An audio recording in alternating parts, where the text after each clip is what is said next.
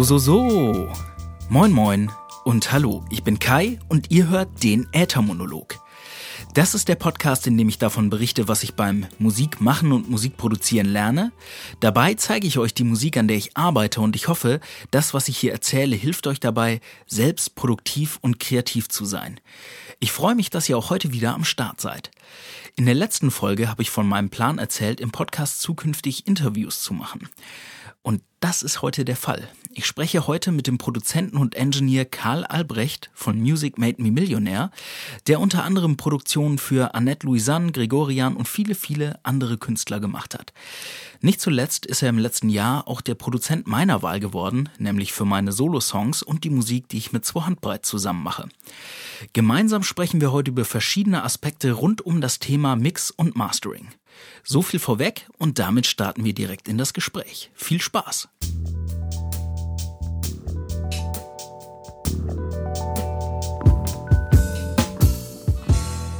Mix und Mastering. Das ist das Thema für heute und bei mir in der Leitung habe ich den Goldschallplattenproduzenten Karl Albrecht von Music Made Me Millionaire. Herzlich willkommen im Äthermonolog, Karl. Hi Kai.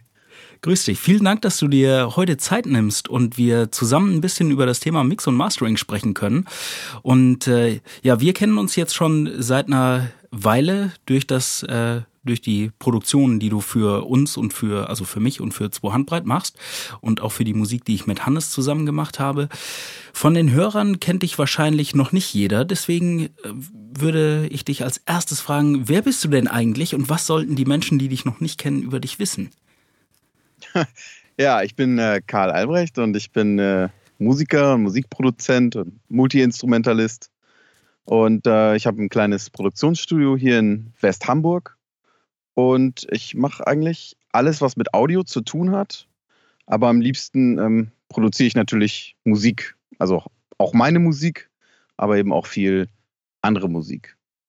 Cool. Das ist das, was ich mache. Wenn ich dich frage, was motiviert dich? Also das kann gehen von wie bist du, wie bist du zum Engineering gekommen oder zum Produzieren, bis hin zu was ist so im, im Alltag deine, deine Motivation? Was treibt dich an, das Ganze weiterzumachen? Hm. Also ich glaube, ähm, im Alltag oder so am im Jetzt, im Jetzt sozusagen treibt mich vor allen Dingen dieses Gefühl voran, dass, dass man, dass die Zeit stehen bleibt wenn man Musik macht. Auch wenn man Musik hört zum Beispiel. Das ist so etwas, was ich so aus der, aus der Kindheit sozusagen, finde ich, so hinübergerettet hat. Und das, was ich zum Beispiel halt sehr angenehm empfinde, dieses Gefühl im Flow zu sein und ähm, sich da drin eben so verlieren zu können. Mhm. Und ähm, was mich, glaube ich, dazu gebracht hat, war mehr, dass ich ja erst in einer Band gespielt habe oder ne, Gitarre gelernt habe, in einer Band gespielt habe und die meisten anderen Jungs so in dem Alter 15, 16, 17, die haben halt dann irgendwann andere Interessen und nicht, dass ich nicht auch andere Interessen gehabt hätte jemals, aber ich wollte halt jeden Tag am liebsten Musik machen und am jeden, ja, jedes, jeden Tag nach der Schule im Prinzip ähm, in diese Zeitblase ent, entschwinden und ja, deswegen habe ich mir dann eben verschiedene Instrumente angeeignet und so ein kleines Vierspuraufnahmegerät irgendwann von einem Kumpel leihen können äh, für einen mhm. relativ großen Zeitraum. Und so bin ich dann sozusagen dazu gekommen, ja, Studio, in Anführungsstrichen, mäßig Musik zu machen. Und ja, irgendwann war das für mich klar, dass das das ist, was ich eben am liebsten machen möchte in meinem Leben. Cool, finde find ich total interessant, wenn du das so erzählst, weil bei mir gibt es da einige Parallelen auch so in der in der ersten Band, in der ich gespielt habe oder wenn man anfängt irgendwie sich als Mensch mit Musik zu beschäftigen und hat irgendwie Bands, die man gut findet und guckt sich dann vielleicht irgendwelche, sei es jetzt die äh, die Bilder in den Booklets von irgendwelchen CDs an oder man guckt sich irgendwie eine Doku an und sieht, wie Leute im Studio sind und macht so selbst oh, Musik. Ja. Ich hatte damals immer noch so diesen Traum, also irgendwie mit 16 Jahren, als ich Gitarre in Schrammelgitarre in meiner ersten Band gespielt habe, dass wir da in unserem Proberaum stehen und irgendwann geht die Tür auf und dann kommt der der große Produzent und sagt: "Hier, ihr seid geil, hier ist euer Plattenvertrag." Natürlich, ja. natürlich hat sich dann mit wachsendem Alter so ein bisschen Ernüchterung eingestellt. Und man merkt so, nein, also man muss die Demos verschicken und am Ball bleiben und äh, von alleine tut sich da nichts. Aber diese, diese ganze Studio-Ästhetik, Aufnahmekram, ich meine jetzt gerade in der, äh, ja, als ich 16 war, das war äh, so irgendwie in den in den späten 90ern, ähm, da war noch sehr viel Analogtechnik am Start und alle Bilder, die man von Studios gesehen hat, das waren irgendwie riesen Mixkonsolen, alles voller Kabel und ein Haufen Hardware. Das hatte auf mich irgendwie so eine, so eine magische Anziehung, so die, die, das Gefühl, Musik zum Beruf zu machen. Das fand ich immer sehr interessant. Ja, ich war auch nicht groß genug, um Pilot zu werden. Also ähm, und ich glaube auch mathematisch am Ende nicht begabt genug. Ähm, und ich glaube, so jeder, der eigentlich Pilot werden will, will dann irgendwann wenigstens vor so einer Konsole sitzen und an diesen Knöpfchen drehen. Weil das mindestens genauso ähm, krass aussieht. Ja, ich finde, das, das, das hält sich auch bis heute durch. Du hast ja eben gesagt, du, du machst selbst Musik, also als Produzent äh, oder auch als, als Musiker und ähm, bist sozusagen, also die zwei Seiten, Produzent und Engineer, mischen für andere Leute oder auch selbst Musik erstellen. Wo findet man denn deine Musik und deine Arbeit, wenn man das anhören, angucken oder dich buchen möchte im, im Netz? Ähm, am besten kann man sich ein Bild äh, über mich machen auf meiner Internetseite. Das ist äh, www. Sagt man überhaupt heute noch www überhaupt vorweg? Sagt oh, das, das weiß ich nicht. Ich glaube, dann wissen Leute, wenn, wenn www kommt, wissen Leute, jetzt ist Internet. Okay, also www.musicmadememillionaire.de. Das ist die Seite.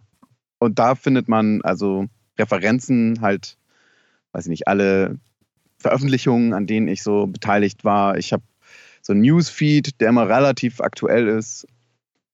Und wenn man mit mir in Kontakt treten will, dann ähm, schickt man mir eine E-Mail über info at musicmadememillionär.de oder man ruft mich einfach an. Das findet man da in den Kontaktdaten. Also ich bin, äh, ich bin halt nicht so, äh, ich, da ich immer im Studio sitze, wenn ich frei habe, sozusagen, beziehungsweise sind die Grenzen bei mir ja relativ schwimmend, sag ich mal, zwischen Hobby und Beruf. Und daher ähm, habe ich eigentlich keine Zeit, mich mit Social Media auseinanderzusetzen. Ja. Und bin, ja, da bin ich auch, glaube ich, einfach so dann ähm, zu spät dazugekommen irgendwie. Ja, verstehe. Gut, ich werde auf jeden Fall die Webseite nochmal in der Podcast-Beschreibung verlinken. Also wenn es jemand interessiert und jemand äh, deine Dienste in Anspruch nehmen möchte oder im Nachgang vielleicht noch eine Frage hat, dann einfach draufklicken und dem lieben Karl was schreiben. Äh, du hast es ja gerade schon angeschnitten, Musik, Hobby und trotzdem irgendwie Beruf. Wie sieht das denn bei dir aus? Bist du Vollzeitproduzent oder wie, wie bindest du das Produzieren in deinen Alltag ein? Ja, ich glaube, man also ich bin äh, nicht, leider nicht Vollzeit äh, Musikproduzent. Aber teils, teils. Also ähm, man muss heute, glaube ich, relativ flexibel sein, um im Musikgeschäft oder im, im Audiogeschäft unterwegs sein zu können. Also ich mache zum Beispiel auch Softwareentwicklungen, die mit Audio zu tun haben oder wo ein großer Teil davon eben Audio ist.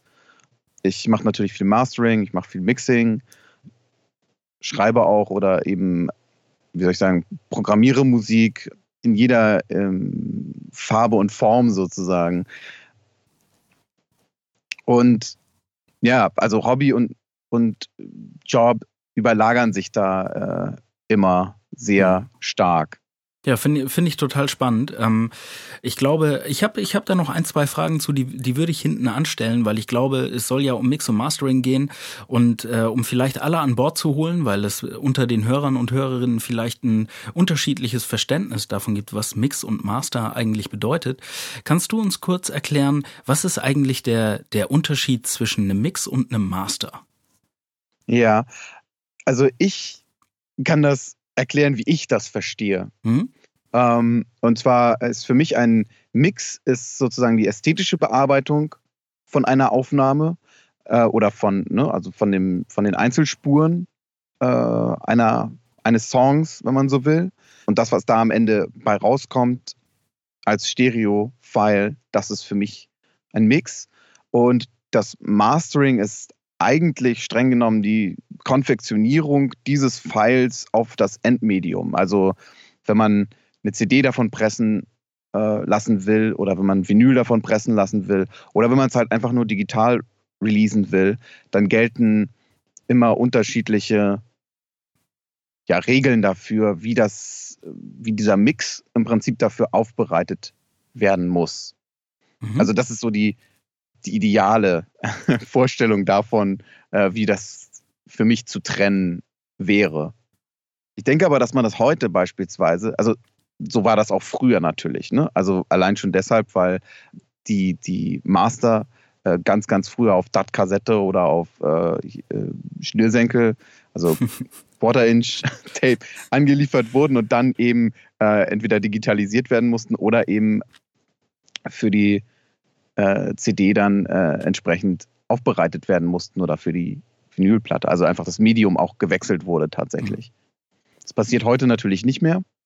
Aber das ist so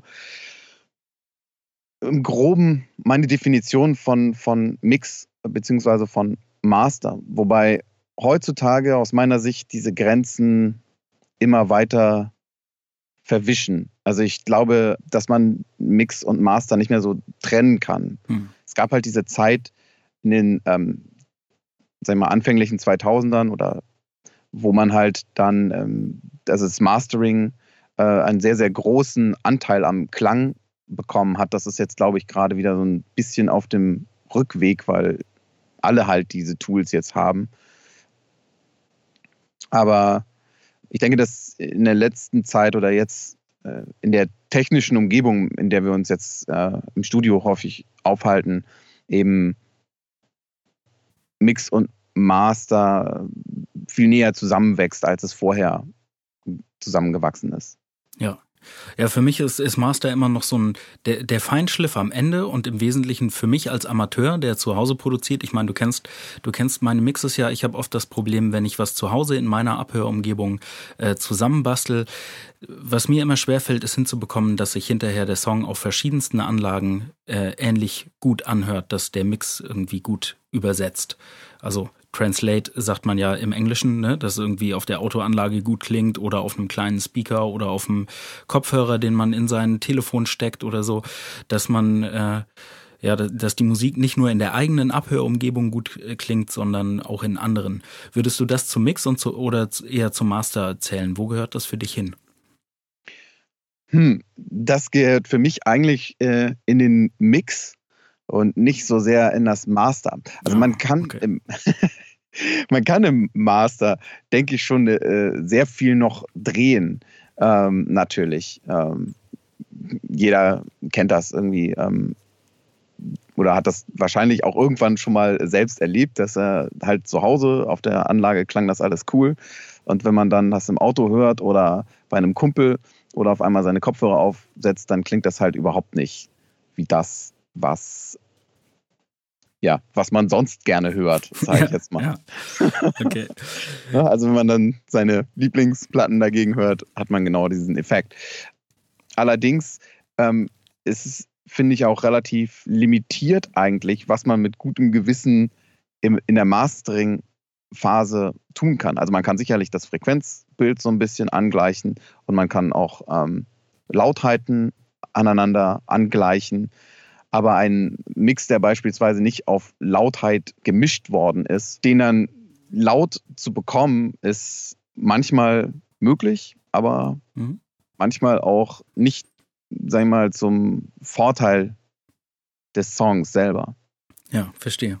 Was ich ganz interessant finde, ist, welche, welche Hardware oder Software benutzt du entweder zum Mixen und zum Mastern? Ist das dasselbe? Wie viel analog, wie viel digital?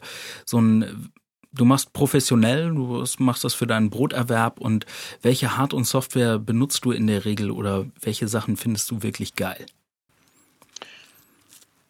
Ähm, was ich richtig geil finde, ist mein Studio. Ja. und ähm, das ist unglücklicherweise, also okay, ich, ich, sag mal schnell, äh, die Software, die ich benutze, ist einfach Logic und ich benutze auch sehr viel die Logic internen Plugins. Mhm. Einfach weil die von Version zu Version einfach immer da sind. Und ich benutze auch noch ein paar Waves-Plugins, aber auch nichts äh, Exotisches, ehrlich gesagt. Einfach weil die auch schon, die gibt es auch schon seit, weiß ich nicht, 15 Jahren oder ja. wahrscheinlich noch, ich habe keine Ahnung, noch viel länger wahrscheinlich. Auf jeden Fall ähm, wird es die auch vermutlich immer geben. Und dann läuft man nicht Gefahr, wenn man irgendwie in fünf Jahren nochmal irgendwas äh, aufmacht, dass man das dann überhaupt nicht mehr aufkriegt, hm. weil es das Plugin schon gar nicht mehr gibt oder nicht mehr, weiß ich nicht, ähm, 32 oder 64 Bit, was auch immer. Also das ist auf jeden Fall die Softwareseite, die ich benutze. Ist, ich mache das alles in Logic. Mhm. Und an Hardware sozusagen, ähm, ja, ist das Studio ist im Prinzip meine Hardware. Also ein Raum, der ähm, sehr gut oder für mein Hörgefühl sehr ähm, gut, wie sagt man, im Schall bearbeitet wurde. Ja. Ähm, fallen einem jetzt immer nur die englischen äh, Schlagwörter ein, aber das ist irgendwie auch. ja, das kenne ich. Gerade cool. wenn die ganze Literatur, so vieles ist auf Englisch heute mit, mit YouTube oder mit irgendwelchen Blogs, wenn man sich die Informationen zusammensammelt. Ich habe da im Deutschen manchmal auch Wortfindungsstörungen, weil der englische Begriff liegt einem auf der Zunge und dann fragt man sich, ja, wie sagt man das auf Deutsch eigentlich richtig? Ja, ja. ist wirklich, man sich sehr viel, also klar, es kommt dann dadurch. Und ähm, also der Raum und die Lautsprecher und vielleicht auch die Wandler. Wobei ich, ja, ja, also ich habe auf jeden Fall auch äh, ein sehr schönes Apollo. Mhm. Und ähm, ja, das sind so, das ist so die Hardware. Ich hatte früher auch noch sehr viel ähm, analoge Geräten, äh, Geräte meine ich natürlich, so wie Neve 33609 zum Beispiel oder ich habe hier auch noch so ein Dangerous Music Baxendall EQ. Allerdings ist der Workflow, der Workflow ja wirklich so, dass man etwas macht, dann schickt man es raus, dann wartet man auf Feedback, währenddessen arbeitet man an, was anderem und arbeitet dann das Feedback wieder ab, sozusagen, also die mhm. Mix-Revision oder die, die äh, Mastering-Revision.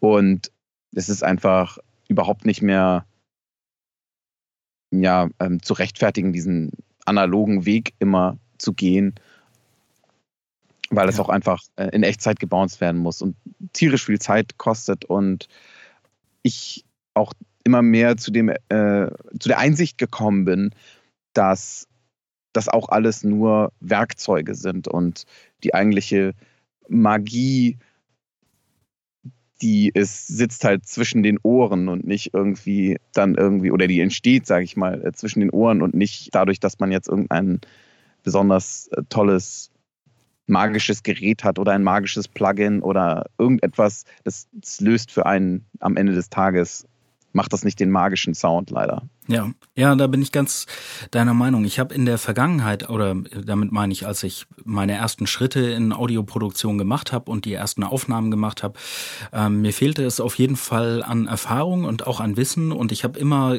nach ich habe mir ganz lange eingebildet, wenn ich nur das richtige Tool kaufe oder das richtige Plugin, dann brauche ich bestimmte Sachen nicht lernen, sondern dann funktioniert das alles. Also ich habe immer gedacht, dass es an meinem Equipment liegt, dass die Musik nicht klingt. Mittlerweile vertrete ich eher die Meinung, dass es tatsächlich die, die Erfahrung und der Umgang damit ist. Und wie du es schon angerissen hast, man kann selbst mit den Logic Stock Plugins, also mit dem, was mitgeliefert wird, ein 1A Klang erzeugen, wenn man weiß, wie man, wie man die Gerätschaften oder die Plugins Plugins zu benutzen hat oder wenn man seine Hörumgebung gut kennt. Du hast ja deinen, deinen Raum schon angeschnitten, wo du sagst, das ist Teil deines, deines Arbeitswerkzeuges und du magst den Klang. Und ich glaube, den, den Raum zu kennen und zu wissen, was man hört und wie das woanders klingt, ist ein ganz essentieller Punkt und Top Equipment in vielerlei Hinsicht. Abgesehen davon, dass Analoggear einfach auch unfassbar teuer ist. Äh, ja, ja. Glücklicherweise ist es meistens auch eine relativ gute Wertanlage tatsächlich. Ja. Aber äh, es, das, das kommt dann auch noch dazu. Wobei so ein Raum tatsächlich dann am Ende noch teurer ist als irgendeine, als irgendeine Summing-Box oder so. Ja. Aber ich kann, ich kann nur sagen, dass ich äh, früher habe ich ähm, auch viel für andere Produzenten gearbeitet und bin dann auch in manchen Studios auch einfach verzweifelt, dass sich das einfach zum Beispiel, dass sich der Mix nicht gut klang, mhm. dass das irgendwie nicht hinbekam, dass ich es irgendwie nicht hinbekam irgendwie, bis ich dann irgendwann mal ähm, hier in dieses Studio, wo, wo, wo ich jetzt drin sitze, äh, kam und äh, für eine Produktion, äh, wo ich sozusagen der hauptverantwortliche Produzent war, gesagt habe, das mache ich aber nur in diesem Studio, weil hier klingt es zum ersten Mal gut. Ja. Und bei der Produktion hat es auf einmal auch alles super funktioniert. Es klang gut, es war alles super, bis ich festgestellt habe, in den anderen Studios, in denen ich gearbeitet habe, klang es halt einfach, also echt schlimm. also die Räume waren einfach überhaupt gar nicht dafür ähm, gemacht, dort mhm. Musik zu mischen oder auch nur zu hören. Ähm, und äh, das war eine ähm, wichtige Erfahrung auch. Ähm, auch wenn es am Ende des Tages natürlich auch selbst eine super gute Abhörsituation ähm, nicht alle Soundprobleme löst, ja. wie von ja. selbst. Das ist natürlich auch nicht der Fall. Aber man hat dann erstmal so eine, eine Eichung sozusagen, mhm. auf die man gehen kann. Ich glaube, da sind wir schon sehr privilegiert. Also ich mit meinem kleinen Mini-Zuhause-Studio, das ist was, äh, was wahrscheinlich nicht jeder, der gerne Musik macht oder Musik machen möchte, zur Verfügung hat. So einen kleinen äh, übrig gebliebenen Extra-Raum in der Wohnung.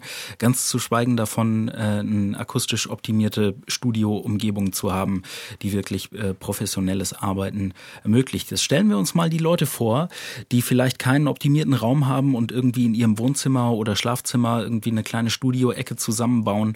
Und ähm, ich glaube, gerade im Home-Recording-Bereich ist das einfach der, ja, total oft der Fall. Man hat, man hat irgendeinen Raum zur Verfügung oder sei es nur ein Bandproberaum.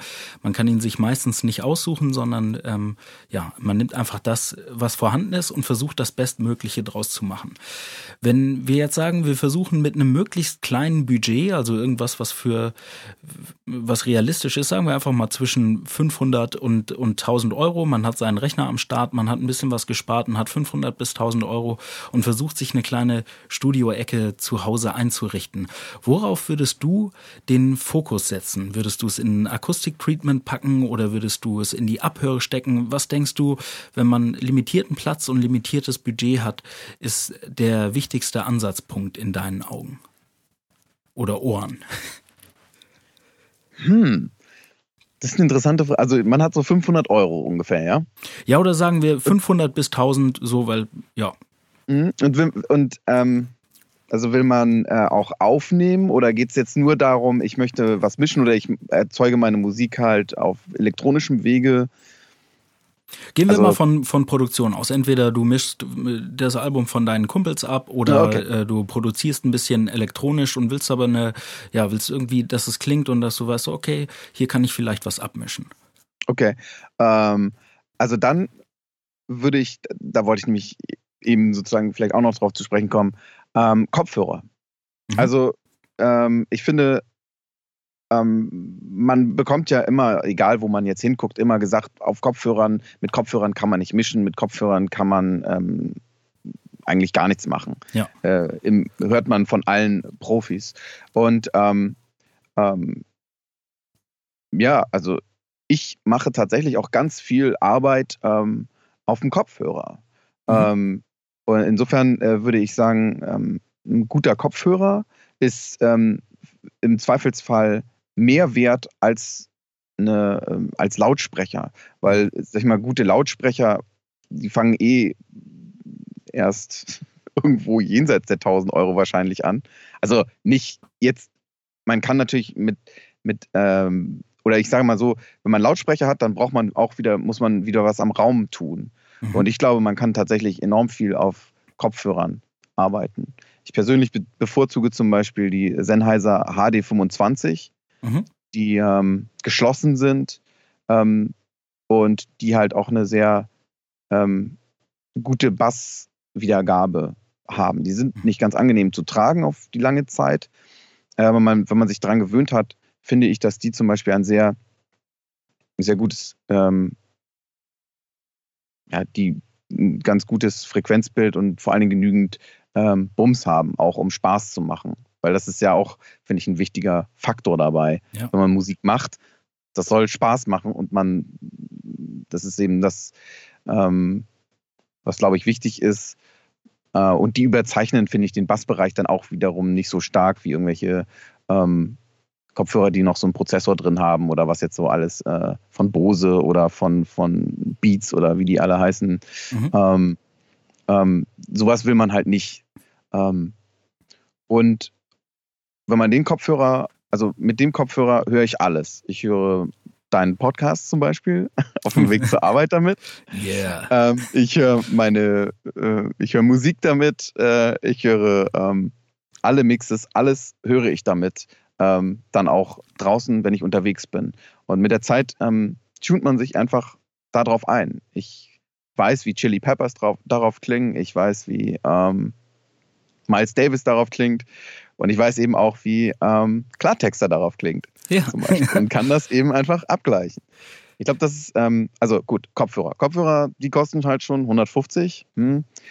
Und dann würde ich noch investieren, wenn man sich entweder in, in so ein kleines ähm, Focusrite-Interface, ich habe mhm. mir vor kurzem gerade so ein so ein, das hat zwei Eingänge, einen Mikrofoneingang und einen Line-Eingang.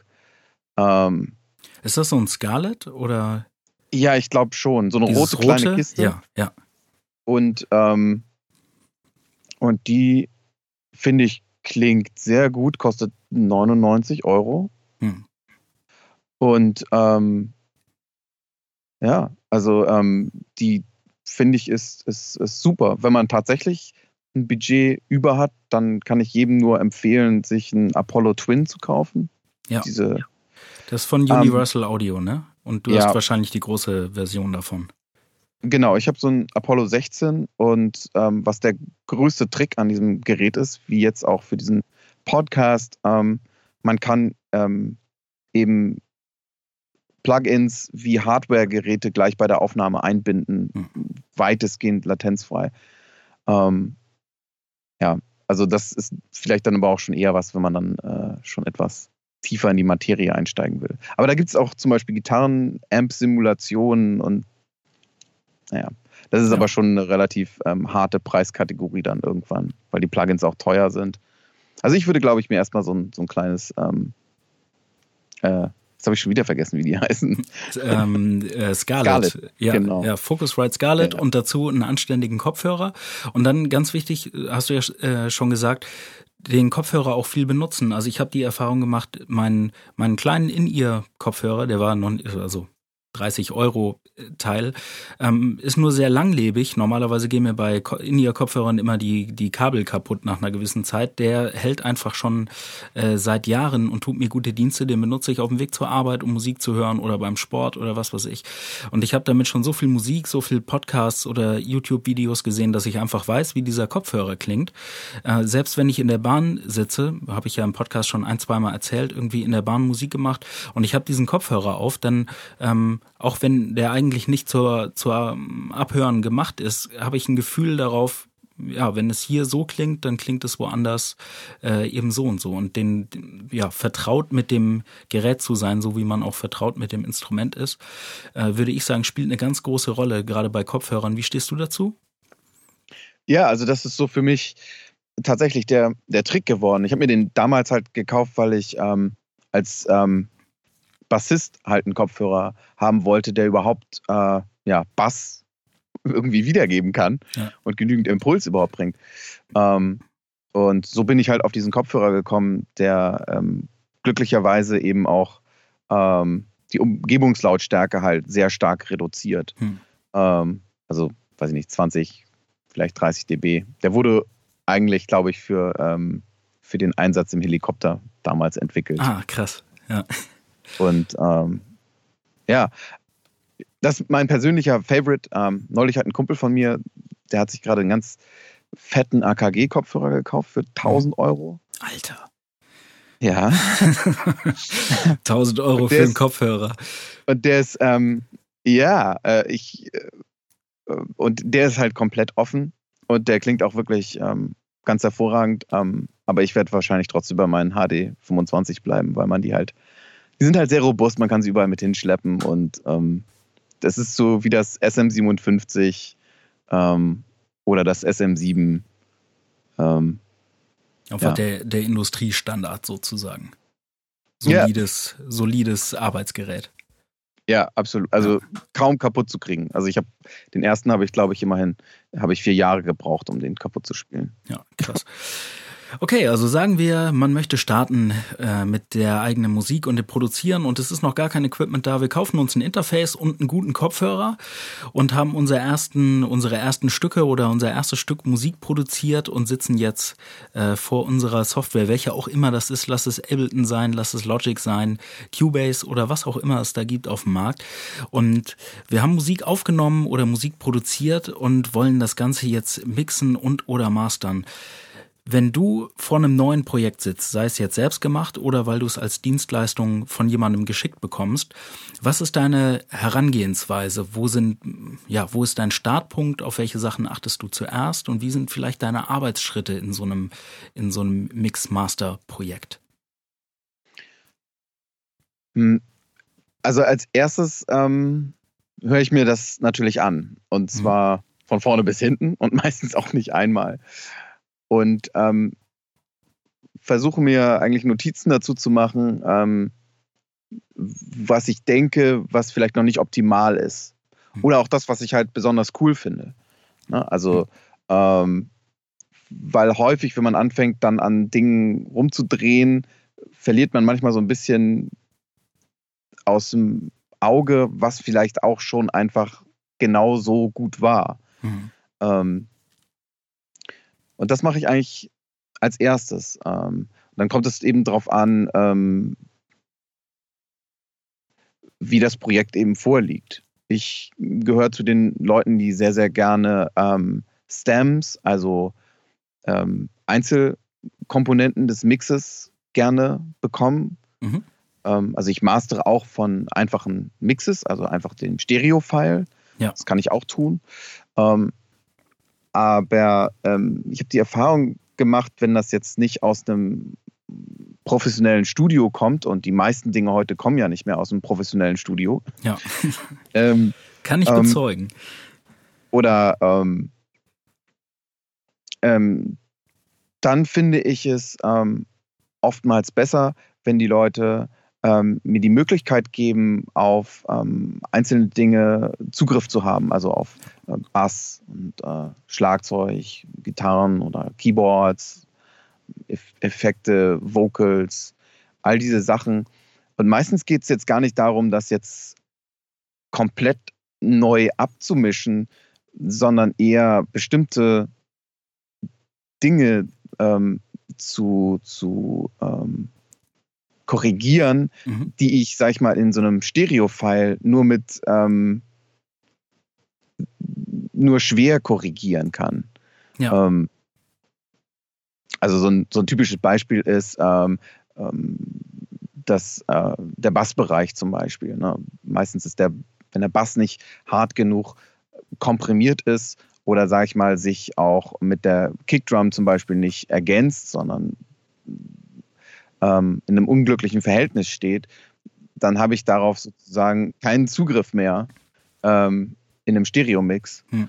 Aber in einem, ähm, wenn ich halt Stems habe, dann kann ich äh, das eben besser handeln, sozusagen. Ja. Also auf jeden Fall versuchen, die, die Einzelspuren an den Start zu kriegen.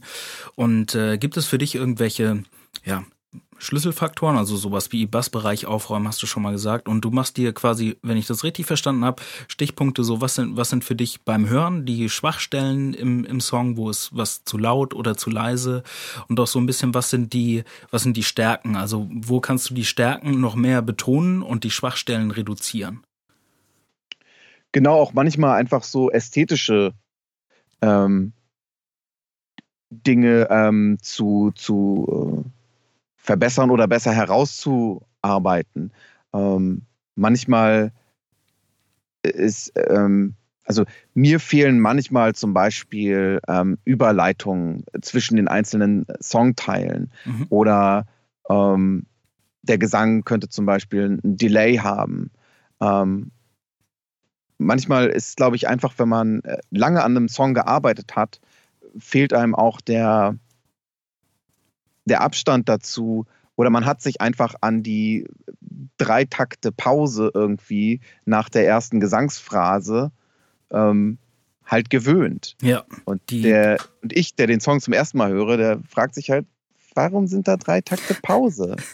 Ja, die sogenannte Betriebsblindheit. Ne? Das, ist, ähm, das ist ein Vorteil, muss ich ehrlich sagen, seit ich äh, unsere Musik nicht mehr selbst versuche, final zu mixen und zu mastern, sondern es aus der Hand gebe, nämlich an dich, dass ähm, du das mit ganz neuen Ohren hören kannst. Und ja, nach, nach 200 Mal hören, während man so einen Song schreibt und aufnimmt und äh, auseinanderfleddert und wieder zusammensetzt, habe ich mich schon so an das Arrangement oder an bestimmte Schrulligkeiten in dem, in dem Titel gewöhnt, dass mir gar nicht mehr, das fällt mir nicht mehr als störend auf, weil ich es einfach schon so wie es ist, in- und auswendig gelernt habe. Und ich glaube, wenn es jemand dann zum ersten Mal hört, wie es ja bei den, den Hörern, die die Musik dann zum ersten Mal auch irgendwann hören, im Idealfall, ähm, da stechen dann eher Sachen hervor, wo man sich denkt, so, wow, damit habe ich nicht gerechnet, aber in einem negativen Sinne. Also, äh, dass man sich entweder gestört fühlt oder gelangweilt durch eine bestimmte Passage.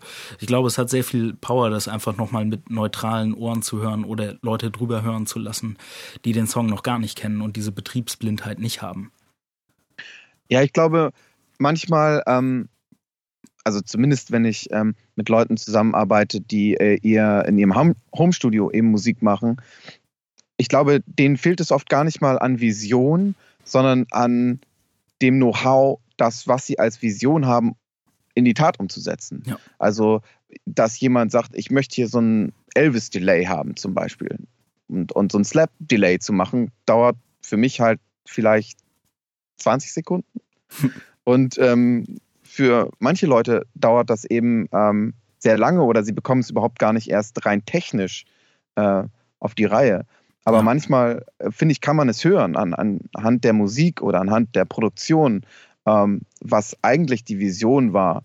Ähm, oder sie sagen mir es halt auch ähm, zum Beispiel. Ja. Und darin sehe ich eben auch noch wiederum den, den Vorteil oder das, was ich sozusagen ähm, für die Leute tun kann, ähm, die zu mir kommen, ist das weiterzuentwickeln oder zu perfektionieren, ähm, was vielleicht außerhalb ihrer, ähm, ja, ihres Know-hows zu dem Zeitpunkt steht. Ja. Ja, das, das kenne ich aus eigener Erfahrung sehr gut. Manchmal gibt es einfach den, den Sound, den man so in seinem inneren Ohr hat, wo man denkt, ich möchte, dass es folgendermaßen klingt. Und dann sitzt man vor dem Dropdown-Menü mit den 200 Plugins und hat keine Ahnung, wo man jetzt startet oder wie man das Ganze aufbauen muss, um diesen Sound zu erzeugen. Das ist, glaube ich, äh, es ist wie bei allem, wenn man anfängt. Wenn es an der Erfahrung fehlt, dann ist es nicht leicht, auf Anhieb das Ergebnis hinzubekommen, was man anstrebt. Sagen wir mal, ähm, jemand möchte als Produzent oder ja, jemand interessiert sich, so wie wir in unseren jungen Jahren, für das ganze Prozedere und das Geschäft. Jetzt haben sich die Zeiten ein bisschen verändert.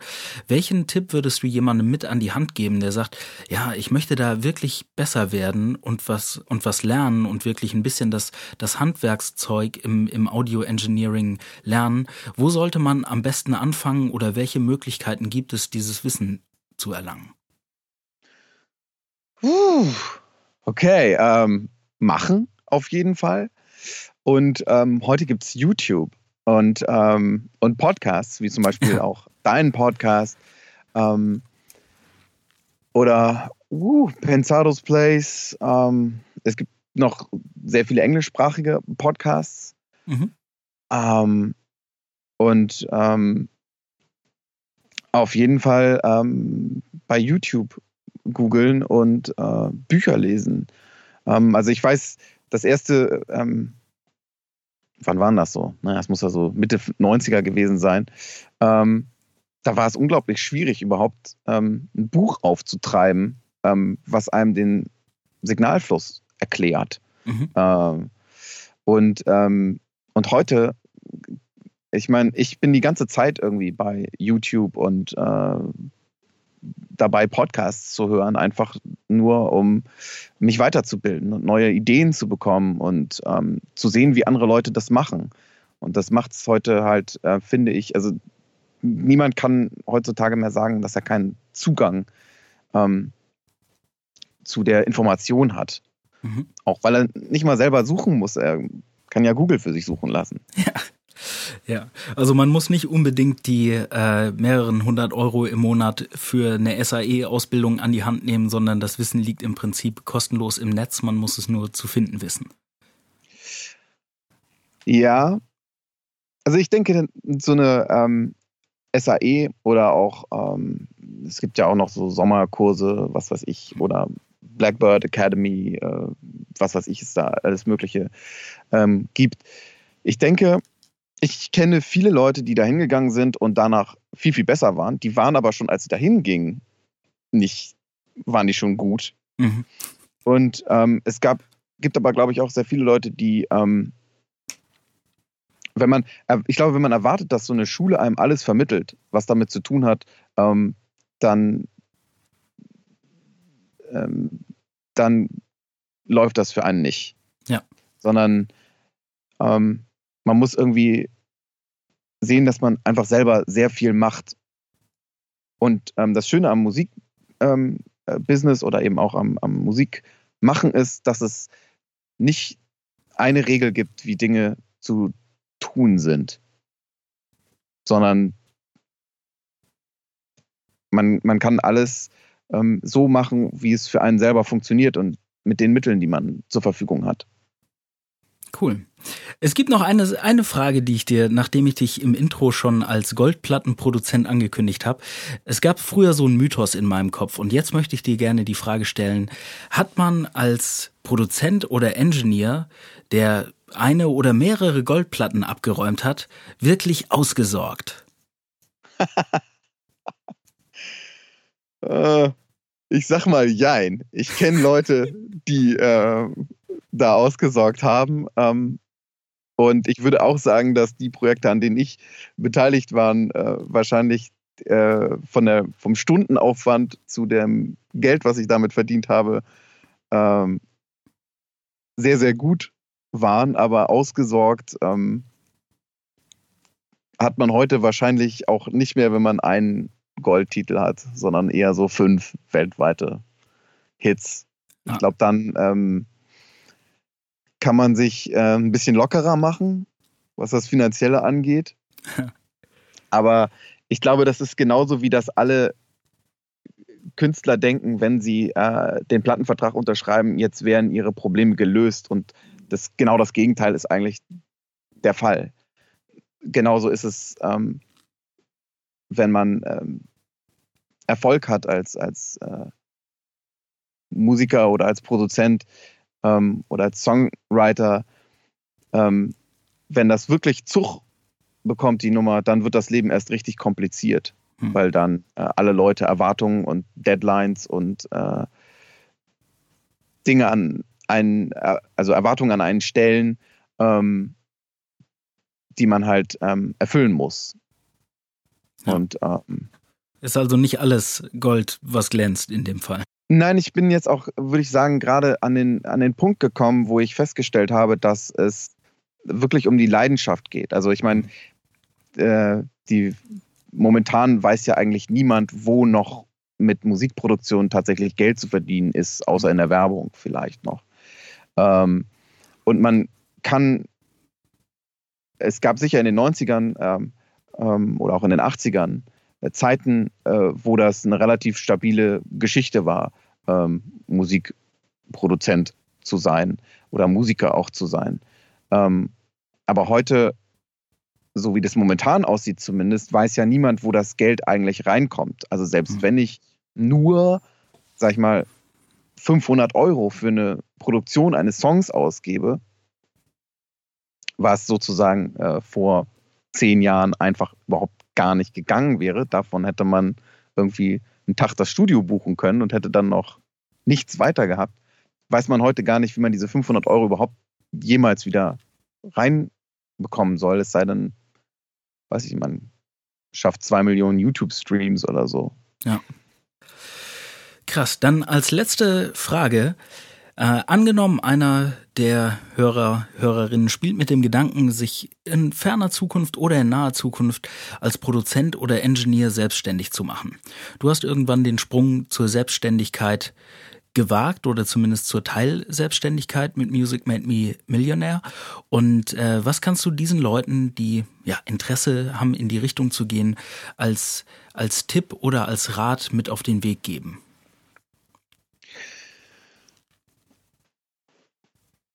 Sich einen guten Steuerberater zu suchen. Nein, das ist kein Spaß. Ich kenne tatsächlich auch ein paar Leute, ähm, die immer Zoff mit dem Finanzamt haben. Und äh, es, es macht keinen Spaß. Man muss sich damit selbst auseinandersetzen. dass auch das ähm, macht ein Steuerberater nur bis zu einem gewissen Grad.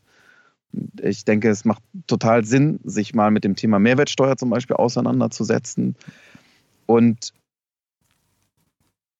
es, ich habe das von Anfang an ähm, aus genau diesem Grund, weil ich eben da abschreckende Beispiele in meinem Umfeld hatte. Hm. Ähm, so Leute, die dann auf einmal 15.000 Euro aus dem Hut zaubern mussten, weil sie Steuern nachzahlen mussten und das einfach nicht auf dem Zettel hatten. Ja. Das kann dann schon mal sehr unangenehm sein. Und ähm, deswegen ist es total wichtig, sich da mit dem Finanzamt auf einen guten Fuß zu stellen. Sonst holt einen das Ganze am Ende ganz bös ein. Cool. Karl, vielen Dank. Ich habe heute eine Menge gelernt, äh, was der Unterschied zwischen Mix und Master ist. Dass zum Abmischen, wenn man einsteigt, auch manchmal ein Kopfhörer ausreichend sein kann dass man nicht ausgesorgt hat, wenn man die erste goldene Schallplatte mit nach Hause bringt und äh, dass wenn man sich als Produzent und Engineer selbstständig macht, man nicht nur Spaß am Musikmachen und Produzieren haben sollte, sondern Unternehmer ist und die Steuer nicht vernachlässigen sollte. Oh ja, man kann zum Beispiel auch dann Studios staubsaugen. Ja. Dafür bezahlen kann. Ja, hervorragend. Karl, vielen Dank für deine Zeit und für das Teilen deiner Erfahrungen und deiner Eindrücke. Ja, vielen Dank. Möchtest du noch ein letztes Wort in den Äther oder letzte Worte in den Äther hinaussenden? Ja, vielleicht etwas, was ich mir äh, überlegt habe. Ähm, würde ich kurz hier nochmal Werbung in eigener Sache kurz machen Aber wollen sicher, gerne. Schieß los. Äh, und zwar ähm, ab dem nächsten Monat, also ab Februar, ist, werde ich den Freitag sozusagen immer ein Open Studio Friday machen. Und da geht es darum, dass ähm, im Prinzip kann ja jeder jederzeit zu mir kommen. Aber an den Freitagen in, in der Woche möchte ich eigentlich nochmal einen etwas günstigeren Kurs anbieten. Einfach auch, um mehr mit Leuten in Kontakt zu kommen und dass Leute auch zu mir ins Studio kommen und zum Beispiel ihre Singer-Songwriter-EP aufnehmen können oder äh, sagen, ich habe diesen Song geschrieben, ich möchte ihn produzieren, ähm, solche Dinge oder dass jemand zum Beispiel auch ein Hörbuch aufnehmen möchte. Eigentlich alles, was mit Audio zu tun hat. Und ich glaube, dass viele Leute vieles nicht umsetzen, weil sie nicht wissen, zu wem sie gehen sollen. Und die Leute können zu mir kommen und das ist inklusive, wenn man das will, einer Veröffentlichung bei Spotify und Co. Wofür ich dir auch nochmal sehr danken möchte, sozusagen, dass du mich da auf diesen Weg gebracht hast, äh, mit iMusician Digital zum Beispiel, das Tor geöffnet hast für mich auch äh, so ein bisschen in diese Richtung. Danke, sehr gern. Ja, und das werde ich also ab Februar machen und äh, hoffe, dass sich ein paar Leute dann ähm, den inneren Schweinehund überwinden können und sagen können, hey, ich nehme hier nochmal, jetzt nehme ich endlich wirklich meine Raps auf und lasse die nicht nur in der Schublade liegen. Geil. Klingt super. Ihr habt es gehört. Open Studio Friday bei Karl bei Music Made Me Millionaire. Die Webseite ist verlinkt in den äh, Show Notes oder in der Beschreibung. Und äh, ja, klickt da einfach drauf und äh, zieht euch die Infos und schaut mal vorbei. Karl, ich sag vielen Dank, dass du dir die Zeit genommen hast. Äh, gerne wieder und äh, ja, danke. Ja, danke, dass ich äh, im Ethermoto Ethermonolog im Ethermonolog sein durfte und ähm, freue mich auf alle nächsten Folgen auf jeden Fall. Ja, das war das Interview mit Karl, An dieser Stelle nochmal einen herzlichen Dank für die Zeit, für das Interview. Ich hoffe, es hat euch soweit gefallen und es war was Interessantes oder Informatives für euch dabei. Die erwähnten Links findet ihr wie immer in der Beschreibung. Und falls ihr Feedback oder Themenvorschläge habt, dann schreibt mir einfach entweder in die Kommentare auf äthermonolog.de oder bei Facebook und Snapchat unter dem Namen Äthermonolog oder per Mail an moin.äthermonolog.de. Meine Musik findet ihr wie immer bei Soundcloud, iTunes, Spotify und Co. unter meinem Künstlernamen Klartexter oder dem Bandnamen Zwohandbreit. Ich sag wie immer vielen Dank fürs Zuhören, habt ein schönes Restwochenende und einen guten Start in die neue Woche und am wichtigsten seid kreativ. Reingehauen. Peace!